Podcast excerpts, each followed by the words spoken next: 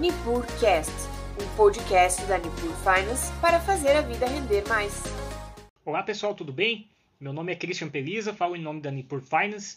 Estamos começando aí nossos insights semanais falando sobre o que aconteceu de, de melhor aí no noticiário econômico ao longo da semana, é, como os mercados reagiram aí ao longo dos últimos dias e projetando o que deve acontecer aí para os próximos dias. Então, eu convido todos a seguir aí o nosso Instagram, é, fiquem à vontade também para sugerir pautas, para dar opiniões aí sobre o, o, andamento das nossas lives.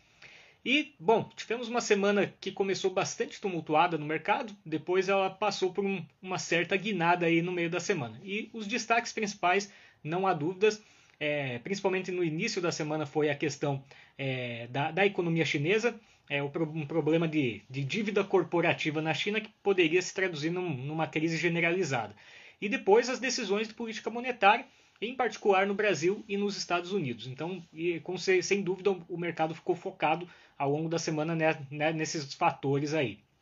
Começando sobre a China, é, sem dúvida o, o, foi o que foi mais repetido nos últimos dias, é, foi a questão da China Evergrande, a, uma das maiores incorporadoras imobiliárias é, da China, é uma empresa de um porte gigantesco que vinha, vem apresentando dificuldades financeiras e não é de hoje. Então, digamos que nós chegamos num ponto uh, culminante aí de uma escalada de dificuldades por, por parte dessa, dessa grande empresa. O, o, fato é que eles têm uma dívida de 300 bilhões de dólares, uma dívida astronômica, e que é, o, o, que ocasionou esse, esse princípio de pânico no começo da semana foi é, o fato de que eles têm pagamentos para fazer de juros sobre essa dívida essa semana e semana que vem.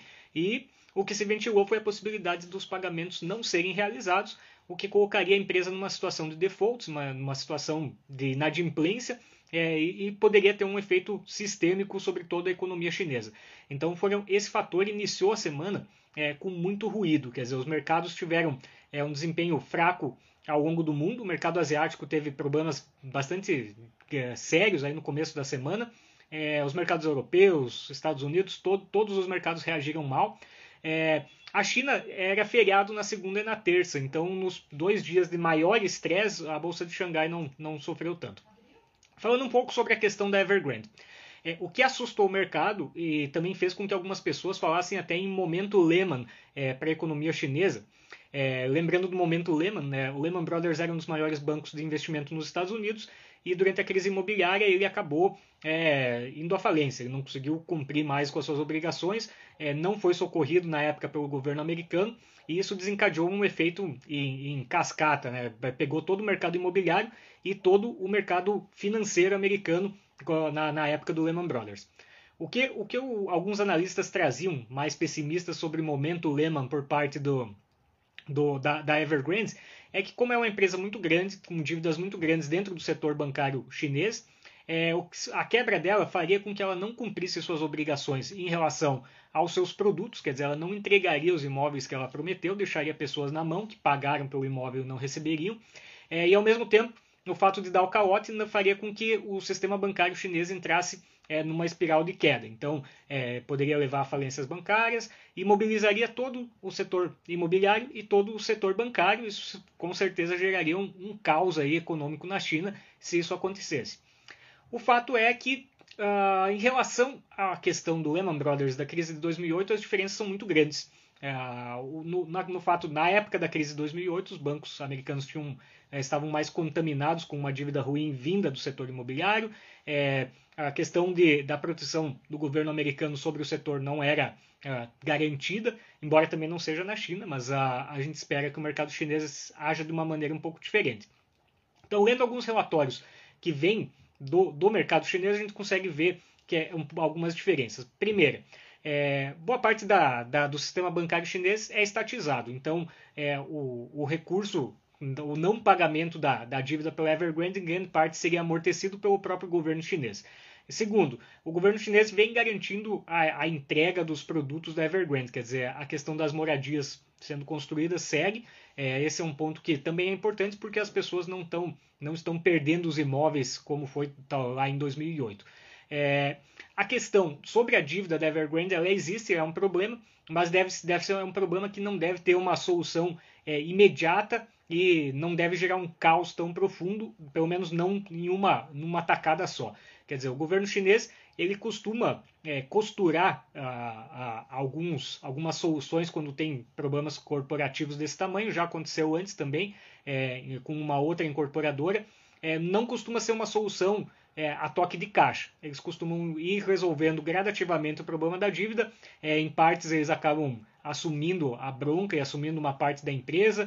E então nós temos, teremos aí é, provavelmente alguns anos em, até que a, que a Evergrande seja completamente reestruturada. É, pelo menos é o que muitos analistas apontam que o governo chinês deve trabalhar esse processo de reestruturação da Evergrande, é, não deve deixar que se forme uma, uma bolha gigantesca a ponto de, de transformar num, numa crise sistêmica que levaria toda a economia chinesa aí, é, a, a, uma situação ruim. Então, a primeira começo da semana foi marcado por essa visão de que a Evergrande poderia não pagar os juros essa semana, é, isso entrar numa situação de caótico e puxar o mercado todo, principalmente o setor imobiliário e bancário chinês, que são setores muito robustos, são dois dos maiores setores aí na, na economia chinesa, é, poderia levar isso para baixo, né, é, é, levar uma, uma sequência de quebras. Né? Não, não ocorreu até agora, não deve ocorrer. É, o que acontece? No primeiro momento, quando se ventilou essa hipótese, a gente teve um choque sobre mercados, bolsa caiu aqui no Brasil, os juros subiram absurdamente no primeiro momentos, quando pegamos segunda e terça-feira. E uh, no resto do mundo também. Minério de ferro despencou, o que puxou algumas das, uma das nossas maiores empresas, a Vale, para baixo. É, a construção civil demanda muito aço, o aço utiliza minério de ferro como insumo, então acabou afetando é, esse setor. É, a partir de terça, quarta-feira, as notícias começaram a vir com um pouco mais de, de tranquilidade. Houve uma sinalização de que é, os pagamentos vão ser realizados por parte, parte da Evergrande e o mercado voltou a se alinhar. E aí o radar virou para outro ponto marcante aí na economia na semana, que foi a decisão de taxa de juros nos Estados Unidos e aqui no Brasil. Então, ontem nós tivemos a reunião do, do, do Comitê de Política Monetária americano, que tomou a decisão óbvia em relação aos juros, manteve os juros no mesmo patamar, não anunciou ainda a retirada de estímulos, mas nos, nas declarações adotou uma postura um pouquinho mais hawkish, um pouquinho mais agressiva em relação à, à questão dos estímulos. É, o que acontece na economia americana? Houve uma desaceleração, em particular com a questão da variante Delta. É, a gente vê essa semana pelo pedido inicial de seguro-desemprego, vinha caindo nas últimas semanas, nessa semana ele estacionou. Bateu 350 mil pedidos iniciais.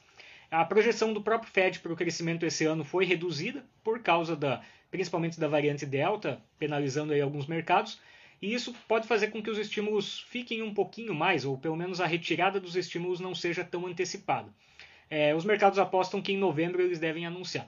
No entanto, dentro do relatório, a preocupação com a inflação continua e alguns membros do, do, Comitê de Política Monetária lá a, afirmam que esperam que os juros comecem a subir nos Estados Unidos ainda em 2022. A projeção anterior era 2023. Então, é, esse, esse, é um debate que também vai se prolongar aí por algum tempo. Na, nas próximas reuniões do, do, do, Fed, nós, a gente vai ter que ficar atento para ver qual vai ser a mensagem. A gente vai ter que também acompanhar a, as taxas de inflação nos Estados Unidos, que vieram nos, nos últimos dois meses um pouco menor que o esperado. Isso deu um certo alívio aí também aos mercados. Tá? Foi uma notícia boa essa vinda dos Estados Unidos de que boa em partes, né? Para eles tem o lado ruim, que a economia desacelerou, mas o lado bom, olhando para os mercados em si, é que a liquidez deve continuar ainda aí por algum tempo. Uh, no Brasil, tivemos também a nossa reunião do, do Comitê de Política Monetária, do Copom, decisão do aumento de 1% na taxa Selic. Veio em linha com o que o mercado esperava e com o que o Banco Central sinalizou, embora eh, entre a última reunião e essa, eh, as coisas ficaram um pouco confusas aí, digamos. A inflação veio, passou dos 9,5% no acumulado de 12 meses e muita, muita gente apostava numa alta até mais pesada na Selic. Veio em 1%, veio em linha e veio em linha com as declarações, por exemplo, do Campos Neto, do presidente do Banco Central, que afirmou que é, eles têm um plano de voo e eles não vão alterar o plano de voo uh, de acordo com, com o momento. Eles vão seguir dentro de uma linha de raciocínio e essa linha é esse aumento de 1% agora, mais um aumento de 1% na próxima reunião, talvez mais um de 1% aí na, na última reunião do ano, que levaria a nossa Selic para 8,25. Então deve ficar entre 8 e 8,25, no máximo 8,5, dentro do plano do que o Banco Central traz para a nossa pra taxa de juros. Quer dizer, bem maior do que a que vínhamos eh, presenciando ah, até o ano passado, Selic chegou a 2%, mas ainda é, é uma taxa mais alta, uma taxa hum, ah, consideravelmente robusta. Então, a ideia do Banco Central é crescer a taxa até um determinado patamar, empurrar a inflação para baixo, para depois poder voltar a taxa para patamares menores e, e, alinhar o mercado, então, é, com uma taxa que segure a inflação, mas não prejudique a economia real. Esse, essa é sempre a meta essencial do, dos bancos centrais. Então, de maneira geral, nós tivemos uma semana é, bem movimentada, tanto em termos de indicadores quanto é, questões exógenas, como foi o caso aí da, da dessa possível falência da, de uma, da grande incorporadora chinesa, a China Evergrande. O que teremos aí é, para observar aí ao longo da, da semana que vem, principalmente as declarações dos membros do Comitê de Política Monetária nos Estados Unidos e a ata da, da nossa reunião do Copom, é, onde a gente vai ver não só o, como foi construída a decisão sobre os juros nessa semana, mas para onde eles estão olhando para frente. Então nós teremos aí é, uma semana é, uma semana que vem com agitada em termos de noticiários. A gente vai ter que vai, o mercado vai estar pronto para esmiuçar o discurso do, dos membros da, da de, desses comitês, do, do da posicionamento do, dos bancos centrais e entender o que está ocorrendo. Teremos na semana que vem o IPC é, da, da, da, Euro, da zona do euro, né? quer dizer, entendendo um pouco como está a inflação na Europa também, já que a discussão lá sobre retirada de estímulos também já começou. No Reino Unido, essa semana tivemos a decisão de taxa de juros, foi mantida como estava, a parte de estímulo monetário também foi mantida. Reino Unido, lembrando, foi um dos países que, que sofreu também com a, a variante Delta do Covid, penalizou um pouco o lado real da economia deles. E, para o Brasil também temos ainda amanhã é, a prévia de inflação de setembro, o IPCA 15. Então já nos vai, vai nos dar um indicador também de, de como as coisas estão pelo lado inflacionário. Ainda deve vir alto. É, é uma coisa. A inflação tem um componente inercial, ela costuma reduzir gradativamente, ela não, não, não é tão sujeita a choques.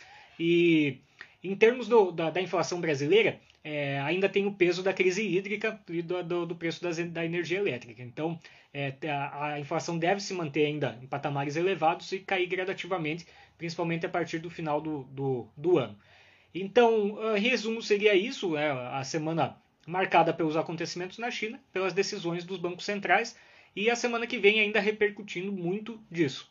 Como a, o noticiário chinês vai vir, após aí um momento de estresse maior e depois uma certa, um certo ajuste, e como os bancos centrais vão responder então a, a esse dilema inflação e crescimento que é o que vem ocorrendo agora no, ao longo do mundo.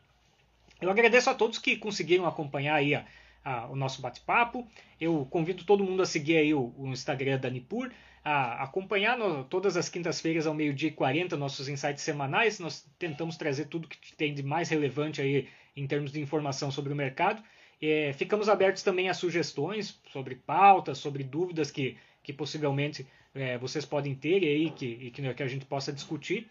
E eu agradeço então novamente aí a todos que, que, ficar, que se fizerem presentes. Muito obrigado, pessoal, e até semana que vem. Tchau, tchau. E aí, curtiu o nosso conteúdo? Acompanhe a Nipur Finance pelas redes sociais, através do Instagram, arroba Nipur Finance, ou pelo nosso site www.nipur.com.br.